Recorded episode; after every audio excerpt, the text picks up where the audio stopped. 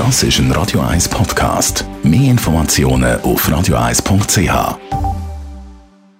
Präsentiert von comparis.ch, einem führenden Schweizer Internetvergleichsdienst. comparis.ch. Die unter uns finden sie gerne damals ein bisschen zu viel aus beim Einkaufen. Und ich glaube, da gibt es ja doch zwei, drei unter uns, die das Gefühl haben.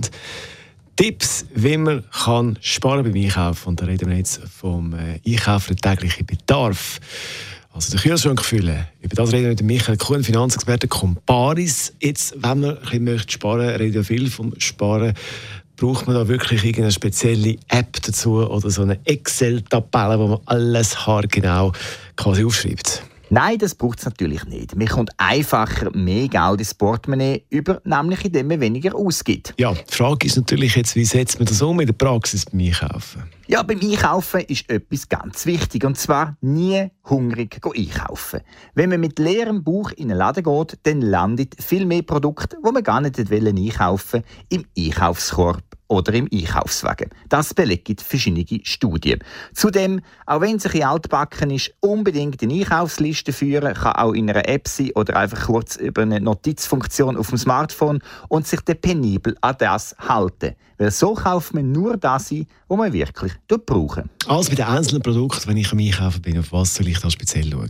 Beispielsweise auf Markenprodukte verzichten. Es gibt viele Alternativprodukte oder Produkte vom entsprechenden Laden, die eine ähnliche Qualität haben wie ein Markenprodukt, ähnlich auch schmecken und viel günstiger sind. Und zudem bei verderblichen Waren wie zum Beispiel Reis, Teigwaren, Wasch- oder Spülmittel immer bei Aktionen kaufen und dann halt auch ein bisschen mehr.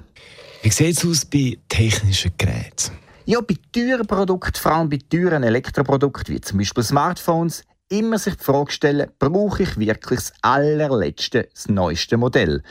Häufig ist auch schon ein Vorgängermodell gut genug und erfüllt die Funktionen, die man wirklich braucht und ist erst noch viel günstiger zu erwerben.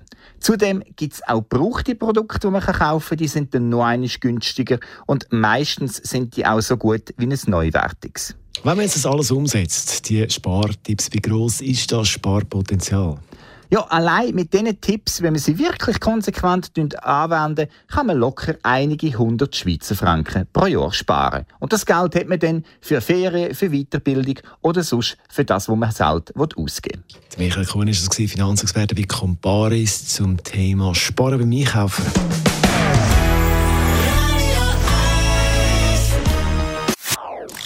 Das ist ein Radio 1 Podcast. Mehr Informationen auf radio1.ch.